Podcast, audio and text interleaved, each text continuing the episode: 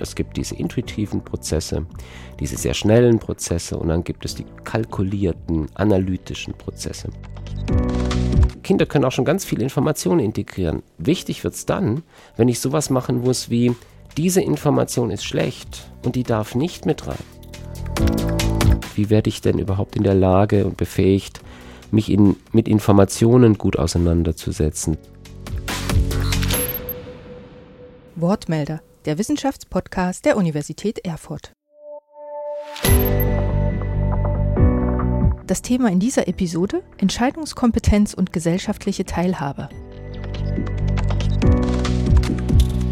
Ein ganz herzliches Willkommen zur zehnten Episode des Wortmatter Podcasts. Ich bin Andrea Radke und ich freue mich, dass Sie, liebe Hörerinnen und Hörer, wieder dabei sind. Und ich freue mich auch auf meinen Gast heute, das ist nämlich Professor Dr. Tillmann Beetsch. Er ist Inhaber der Professur für Sozial-, Organisations- und Wirtschaftspsychologie an der Erziehungswissenschaftlichen Fakultät der Uni Erfurt. Und er beschäftigt sich in seiner Forschung unter anderem mit der Frage, wie wir Menschen entscheiden und urteilen. Darüber und darüber, was unsere Fähigkeit, Entscheidungen zu treffen mit gesellschaftlicher Teilhabe zu tun hat, wollen wir in der kommenden guten halben Stunde sprechen. Willkommen, Herr Beetsch. Ich freue mich, dass Sie da sind. Guten Tag, ich freue mich auch.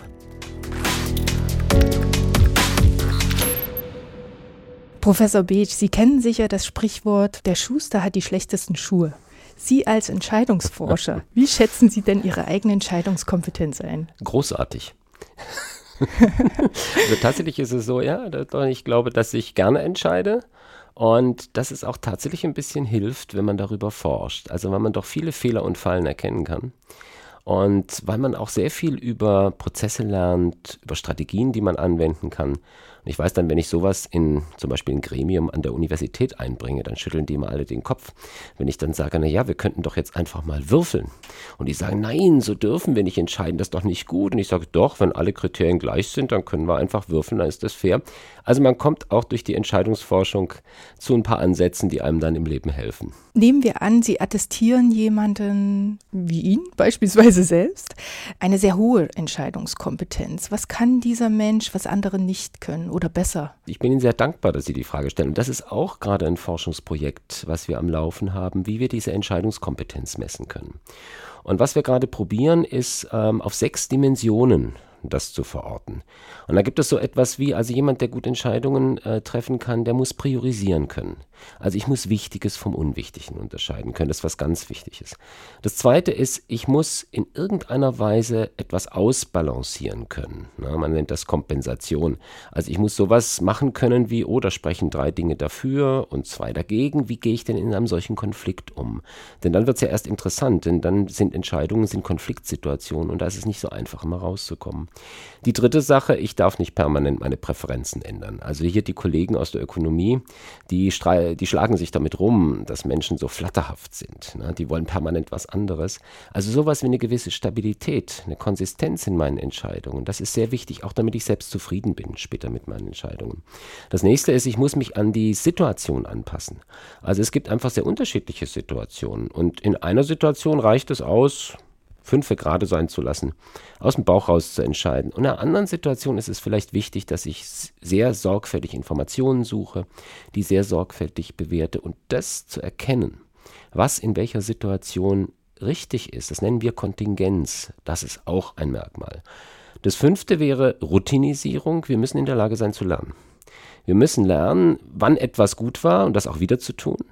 Und wir müssen Wissen anhäufen, das macht Expertenentscheidungen aus. Also ist ein ganz wichtiger Punkt. Und der letzte ist, wir müssen Kontrolle ausüben können. Also wir müssen zum Beispiel sagen können, oh, jetzt habe ich gemerkt, diese Routine ist nicht mehr gut. Jetzt lasse ich die und jetzt mache ich was anderes. Ne? Oder dass ich zum Beispiel in einer Entscheidungssituation sage, nee, ich lasse mich nicht von Nebensächlichkeiten ablenken. Ne? Das hat auch mit Priorisierung zu tun, aber auch so etwas mit einer Kontrollfähigkeit, dass ich kognitiv in der Lage bin, etwas wegzuschieben und die Aufmerksamkeit auf das Zentrale zu richten. So, das war jetzt ganz schön viel. Aber das sind äh, sechs zentrale Facetten ähm, der Entscheidungskompetenz. Hm. Ich merke an mir selbst, dass ich ganz häufig keine Entscheidung treffen möchte. Besonders in Situationen, die jetzt nicht nachhaltig mein Leben verändern. Also ob ich nur Nudeln oder Reis esse oder mhm. äh, solche kleinen Entscheidungen. Ähm, bin ich entscheidungsfaul deswegen oder habe ich eine geringe Entscheidungskompetenz? Ja, ich glaube, sie essen ja trotzdem was. also das heißt, irgendwie eine Routine haben sie ja wie sie dann in solchen Situationen umgehen. Und das ist genau die Kompetenz der Routinisierung. Dass sie eben sagen, ja, ich muss doch jetzt wirklich nicht jeden Tag aufs Neue mich entscheiden, sondern ich bleibe jetzt mal bei irgendwelchen Sachen. Das mache ich jetzt intuitiv, weil ich es gut gelernt habe. Das ist völlig in Ordnung. Weil sie eben richtig erkannt haben, na, so wichtig ist es jetzt nicht. Na, davon hängt doch mein Leben nicht ab. Das können nicht alle. Also es gibt Menschen, die machen, egal ob sie einen Toaster kaufen oder sagen wir mal eine elektrische Zahnbürste für 20 Euro, wälzen 1000 Testhefte, gucken sich alle, kann man sagen, ach wie toll, aber vielleicht ist es auch nicht immer notwendig. Ne? Also da ist es auch gut, dass man dann sagt, okay, ich ähm, verlasse mich auf Bewährtes. Und das andere, was Sie da angesprochen haben, ist, dass man auch mal sagt, nein, ich will mich jetzt nicht entscheiden. Das ist auch eine Fähigkeit. Also wenn man zum Beispiel sagt, nee, ich habe jetzt noch nicht genügend Information, ich will mich noch nicht entscheiden. Dräng mich nicht. Ne? Auch das ist sicherlich eine Form von guter Kontrolle bei Entscheidungen. Sie gehen in Ihrer Forschung ja davon aus, dass an unsere Fähigkeit, Entscheidungen zu treffen, auch eine gewisse Partizipationskompetenz gekoppelt ist. Also die Fähigkeit, am gesellschaftlichen Leben teilzuhaben. Inwiefern wird unser Leben von unserer Entscheidungskompetenz denn genau beeinflusst? Weil man sieht das jetzt wirklich, äh, wie an bestimmten Stellen Gesellschaft auseinanderdriftet. Und das hängt genau mit einem Teil der Entscheidungskompetenz zusammen, die die Informationssuche und Informationsbewertung betrifft. Wenn ich nicht in der Lage bin, effektiv gute Information von schlechter zu unterscheiden. Wenn Fake News für mich dasselbe gilt oder alternative Fakten dasselbe gelten wie eine gut abgesicherte Evidenz, dann kann ich mich nicht rational verhalten. Also da fängt es an. Das ist tatsächlich in der Entscheidungsforschung eine junge Geschichte. Das wurde erst, also jung, für uns, für unsere Verhältnisse, wo ja schon seit 200 Jahren sich Leute mit Entscheidungsforschung beschäftigen, ähm, äh, kam es erst in den 80er, 90er Jahren, dass man sich äh, Informationssuche angeguckt hat als Teil der Entscheidung. Und wenn ich mich jetzt nur in meiner Blase informiere, wenn ich nur sage, ich höre nur auf das, was mir irgendjemand sagt, den ich gut leiden kann, und anderes kritisches Wissen und kritische Information, die will ich gar nicht hören. Das nennt man dann Confirmation Bias. Also man konfirmiert nur noch das, was man eh schon weiß. Dann wird man keine guten Entscheidungen treffen. Unser ganzer Alltag ist ja von Entscheidungen geprägt. Sie haben selber schon angesprochen, manche treffen wir ganz schnell und aus dem Bauch heraus und für manche wälzen wir Tests oder machen Listen, Pro- und Kontralisten. Was passiert denn bei diesen beiden verschiedenen Denkprozessen im Gehirn? Gibt es da mentale Muster? Hm, also das ist ein, ähm, eine sehr wichtige Frage, weil sich da die Entscheidungsforschung dran bricht. Also die einen sagen, das sind zwei verschiedene Prozesse. Es gibt diese intuitiven Prozesse, diese sehr schnellen Prozesse und dann gibt es die kalkulierten, analytischen Prozesse. Und dann geht man sogar so weit, dass das vielleicht dann unterschiedliche Hirnstrukturen und so weiter betrifft. Es gibt aber auch einen Ansatz in der Entscheidungsforschung und den vertreten wir auch, sodass wir sagen, beide Prozesse greifen ineinander. Ne? Die können gar nicht ohneinander. Das eine ist unsere Dinge, die wir, die wir automatisch machen, die wir nicht kontrollieren können, das betrifft die Informationsintegration und die Anwendung einer Entscheidungsregel. Also wenn ich Ihnen jetzt sage, ich sage Ihnen verschiedene Möglichkeiten, wo wir heute Abend essen gehen können, aber Sie dürfen sich nicht entscheiden. Das passiert. Sie haben sofort eine Präferenz, die entsteht. Ne? Das heißt, das Gehirn integriert automatisch Informationen und findet auch raus, was besser ist als das andere. Eine andere Sache ist, und dazu brauche ich jetzt das bewusste Nachdenken, diese automatischen Prozesse, die sind ähm, nicht sehr trennscharf. Das heißt, sie nehmen alles, was man eigentlich so, was sie kriegen können. Das können auch schon Kinder. Kinder können auch schon ganz viele Informationen integrieren. Wichtig wird es dann, wenn ich sowas machen muss wie, diese Information ist schlecht und die darf nicht mit rein. Die stimmt nicht. Das kann das automatische System nicht machen. Das braucht bewusste Kontrollprozesse. Und hier kommen dann diese langsamen, seriellen Prozesse dazu, die das kontrollieren, die sagen, das darf nicht sein, das sollte sein, die bestimmte Dinge wichtiger machen als andere, Stichwort Priorisierung, wie wir es vorher hatten. Und äh, wie ich auch sagte, bei Entscheidungskompetenz überhaupt diese Kontrollfunktion anwenden zu können. Und so spielen beide Prozesse immer ineinander.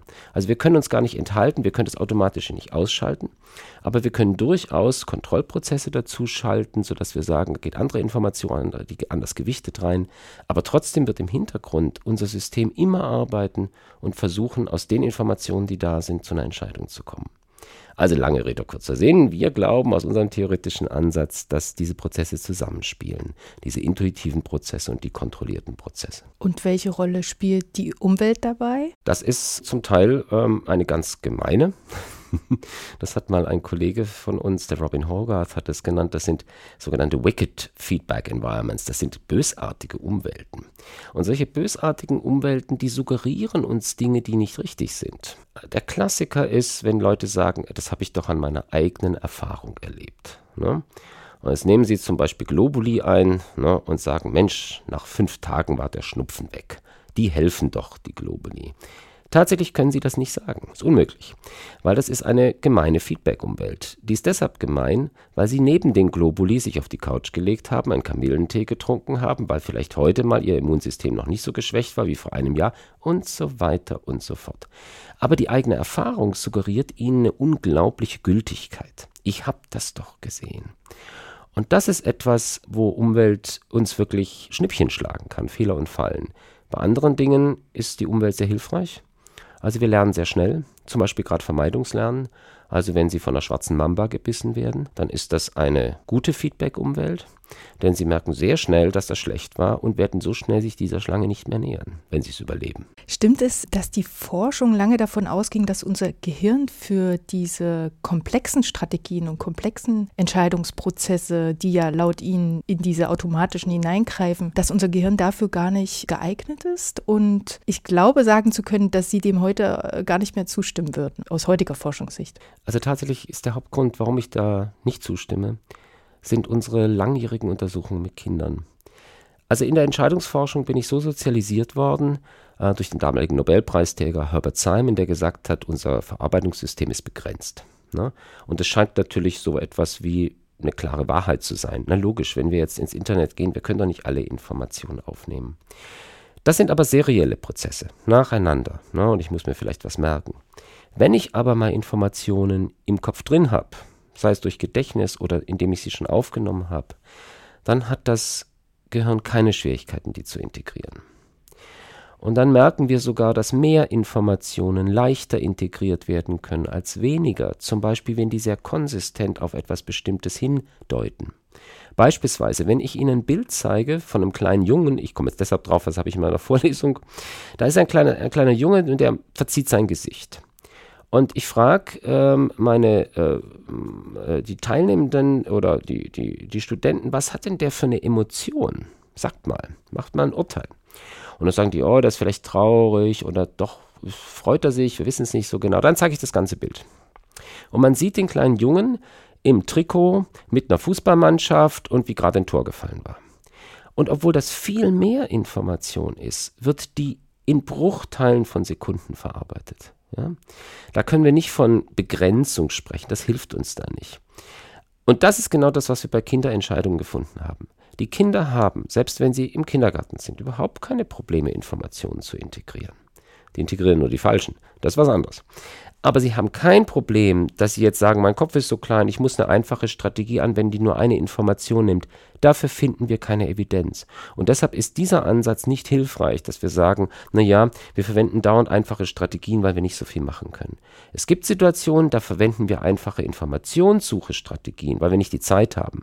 Aber das heißt noch lange nicht, dass unser Gehirn nicht in der Lage wäre, viele Informationen zu integrieren. Apropos Informationssuche, das ist ja ein ganz entscheidender Aspekt, wie Sie schon gesagt haben, ähm, für die Entscheidungsfindung. Nun wird uns ja heute durch die neuen Medien extrem viel Information zur Verfügung gestellt. Und ähm, ich habe ganz viele Möglichkeiten, mich zu informieren. Gleichzeitig überfordert uns das ja auch ein bisschen, wie sich beobachten lässt. Und ich habe gesehen, eine ihrer Studien heißt auch Lost in Search. Mhm.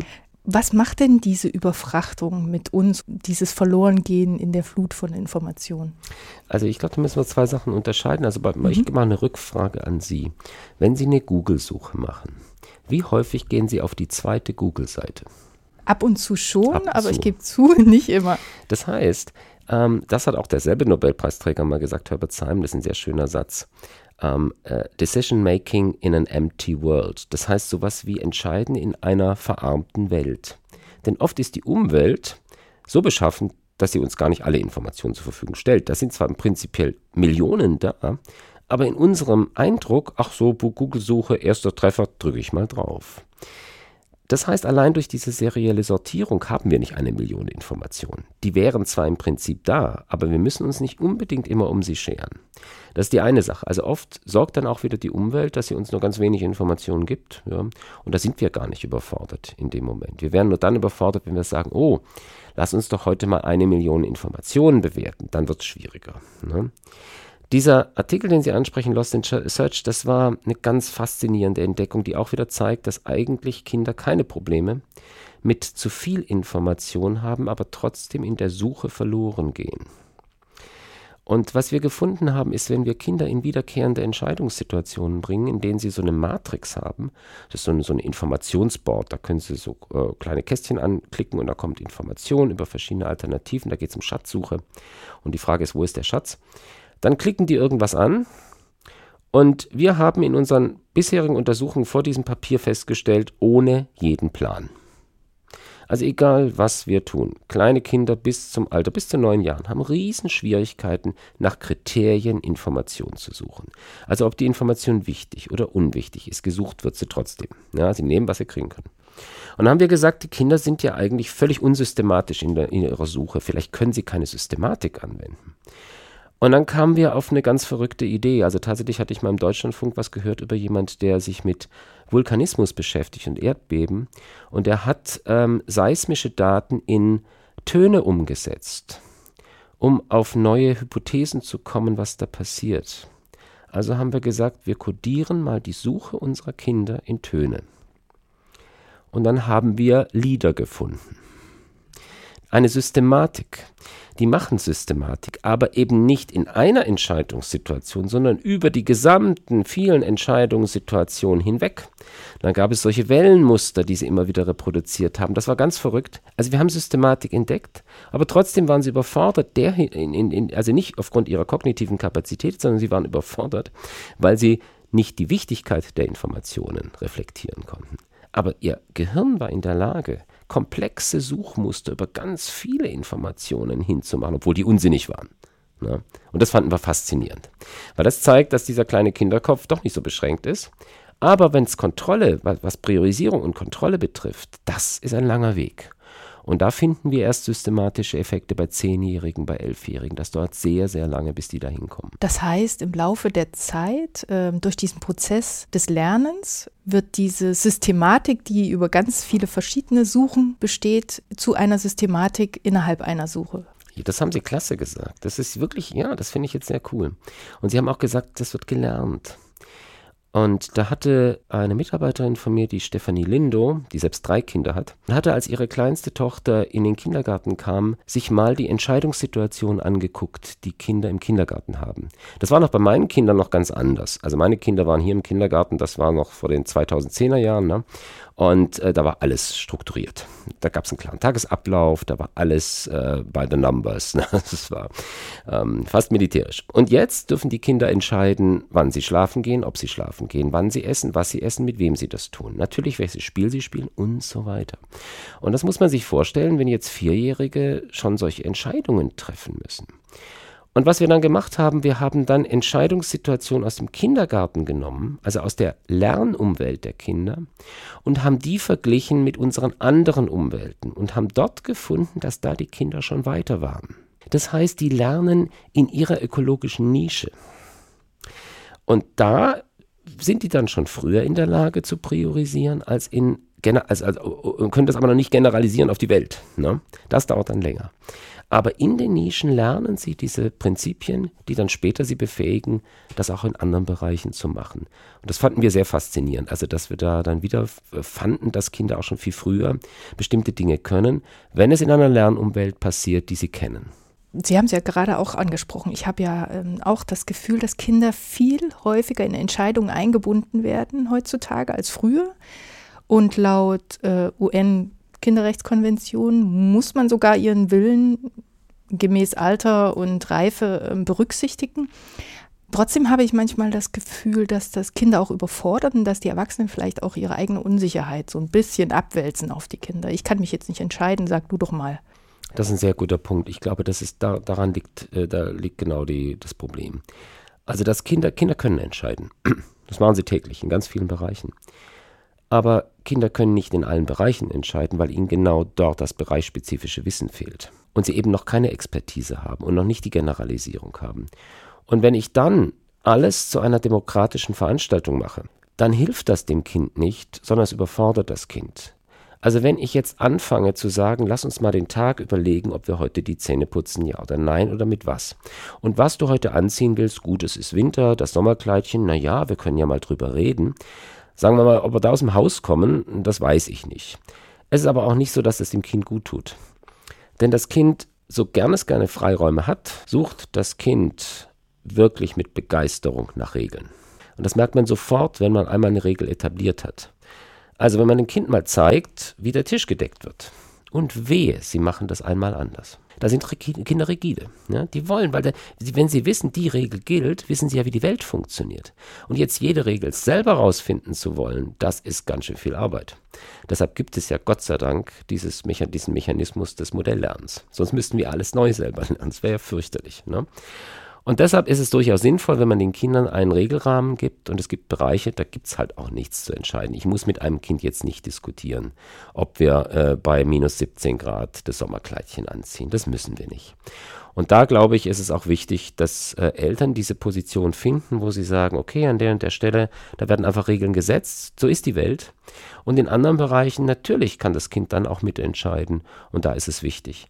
Und das, glaube ich, hängt dann sehr stark davon ab, wie viel Erfahrung das Kind in diesem Bereich hat. Ne? Und deshalb kann man ja auch sehr schön ausloten, wenn es um Dinge geht, wo Kinder schon selber sehr viel wissen, wie, was sie für Spiele spielen, was sie draußen machen und so weiter, dass sie da natürlich Gestaltungsspielraum haben und so peu à peu immer mehr eigene Entscheidungen mit einbringen können. Das heißt, in diesem Zusammenspiel aus eigener Entscheidung zulassen und Regelwerk schaffen, dadurch kann ich dem Kind verhelfen, zu einem kompetenten Entscheider zu werden? Exakt, ich glaube, es ist eine, eine Frage der, wir nennen das Ressourcenallokation. Also ich kann wahnsinnig viel Zeit mit blöden Entscheidungen verbringen ja, die wirklich wenig haben und wo es um ganz andere Dinge geht. Wenn das Kind jetzt halt bei 17 Grad minus sein Kleidchen anziehen will, liegt es meistens nicht daran, dass es das Kleidchen anziehen will, sondern weil es den Prozess aufhalten will, dass man aus dem Haus kommt. Das ist dann die völlig falsche Ebene. Ähm, deshalb ist es wichtig, diese Ebenen zu erkennen. Und es gibt eben auch Ebenen, in denen andere betroffen sind, wo es nicht darum geht, dass das Kind was aushandelt, weil so funktioniert Sozietät nicht. So funktioniert auch Partizipation in der Gesellschaft nicht. Ich kann nicht sagen, ähm, ach, ich komme heute und ich möchte jetzt eine neue Regel etablieren, die unserem Grundgesetz widerspricht.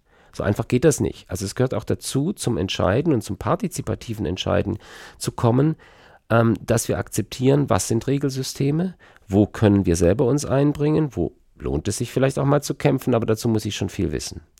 Und dieses Aufspannen eines guten ähm, Schutzraumes hat das mal Jerome Brunner genannt, wo es um Spracherwerb geht. Dieser Schutzraum für die Kinder, wo es ein Regelsystem gibt, wo gewisse Dinge gleichförmig laufen, wo man sich darauf verlassen kann, das erlaubt dann auch wieder Zeit und Ressourcen für Exploration und für Neues. Wenn ich aber den ganzen Tag explorieren muss, werde ich wahnsinnig. Das ist nicht schön. Das will kein Mensch haben. Ne?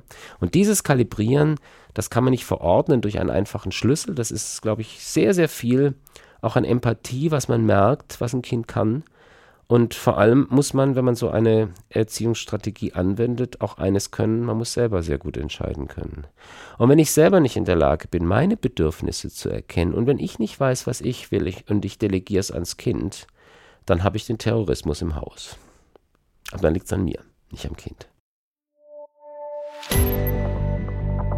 Wie sich die Entscheidungskompetenz von Kindern entwickelt, das möchten Professor Beetsch und sein Forschungsteam im Rahmen des Projektes kognitive Entwicklung von Entscheidungskompetenz und gesellschaftliche Partizipation, kurz KEEP Panel Thüringen, untersuchen.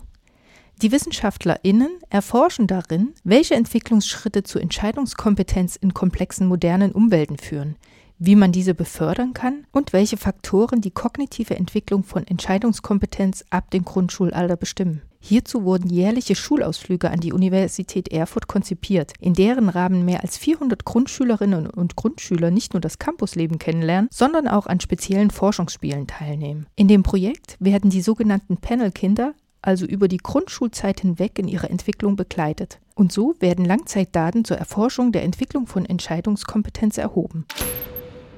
Gerade haben Sie ein neues Forschungsprojekt begonnen, das Keep Panel. Wieso reicht es nicht, ähm, die Entscheidungsfindung von Kindern und Erwachsenen zu vergleichen, so wie Sie es ja bisher gemacht haben in Ihrer Forschung? Was erhoffen Sie sich von diesen Langzeitdaten? Also tatsächlich ist es so, dass wir sehr viel gemacht haben in diesem, was ich jetzt gerade angesprochen habe, ist ein Querschnitt. Ne? Also dass wir, wir haben eine erwachsene Gruppe, wir haben eine, eine Gruppe mit Elfjährigen oder mit Neunjährigen und wir haben welche mit sechs Jahren und fünf Jahren und dann vergleichen wir die. Das ist ein klassischer Zugang. Was wir aber dort nicht finden, ist, wie sich individuell in einer spezifischen Konstellation von Faktoren Entscheidungskompetenz entwickelt. Dazu muss ich mir die einzelne Person anschauen, muss wissen, was es für weitere Variablen gibt, also zum Beispiel auch, wie es im Elternhaus zugeht oder was sie in der Klasse machen oder was vielleicht andere Fertigkeiten und Fähigkeiten sind, wie zum Beispiel auch Intelligenz oder Kontrollfähigkeiten, um dann zu gucken, wie sich das über die Zeit entwickelt. Denn das Problem ist, dass sie gerade, wenn sie in die Entwicklungspsychologie gehen, finden sie unglaublich viel Abweichungen zwischen Kindern bei ein paar Monaten.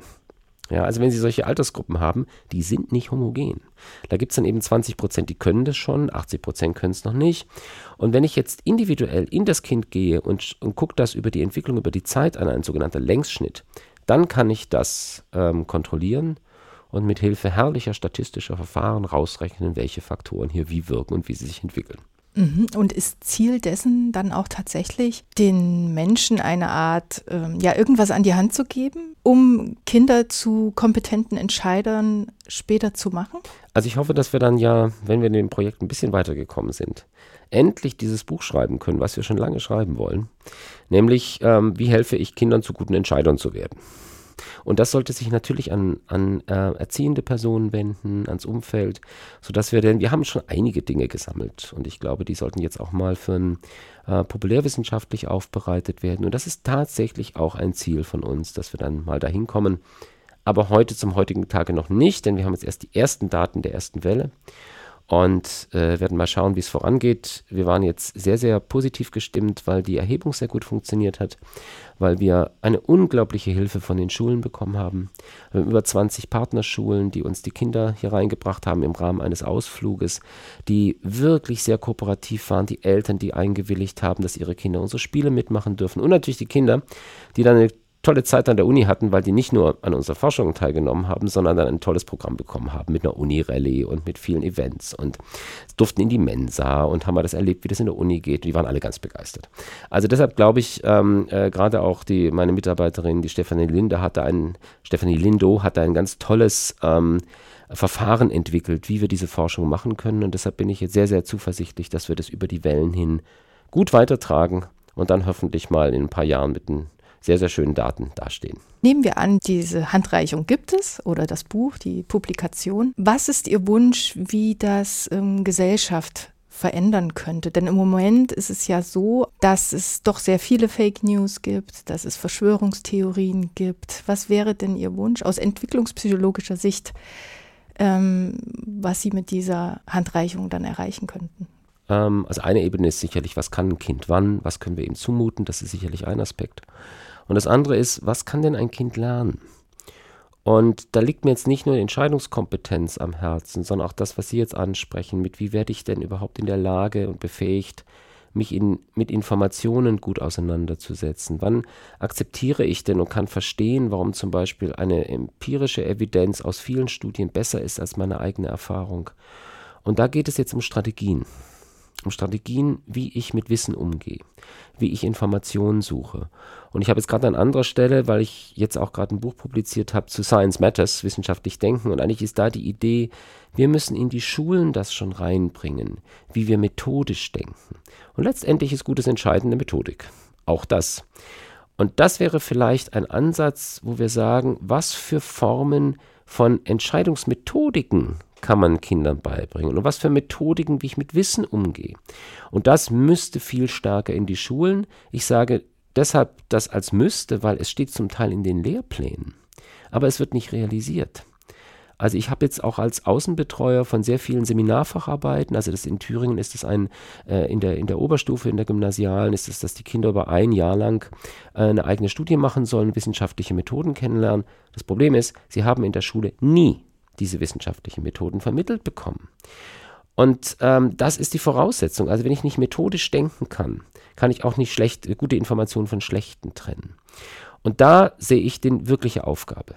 Das ist ein Ansatzpunkt und das bewegt mich zutiefst. Wie können wir so etwas wie Partizipationsfähigkeit generisch lernen, indem wir gute Strategien lernen, wie wir Wissen erwerben, wie wir Informationen bewerten und wie wir auch Entscheidungen treffen. Und ich glaube, da äh, gibt es viel zu tun. Und das ist eine Sache, die ich wirklich als eine Aufgabe für die Zukunft sehe. Meine Schlussfrage ist immer, was geht's mich an? Also wenn jemand jetzt sagt, die Kinder sind schon immer groß geworden, die sind auch zum Menschen geworden. Was sagen Sie denen? Warum ist das ein wichtiges Thema auch für Leute, die sich gar nicht mit Psychologie beschäftigen oder mit ähm, Partizipation? Also erstens ist es natürlich richtig.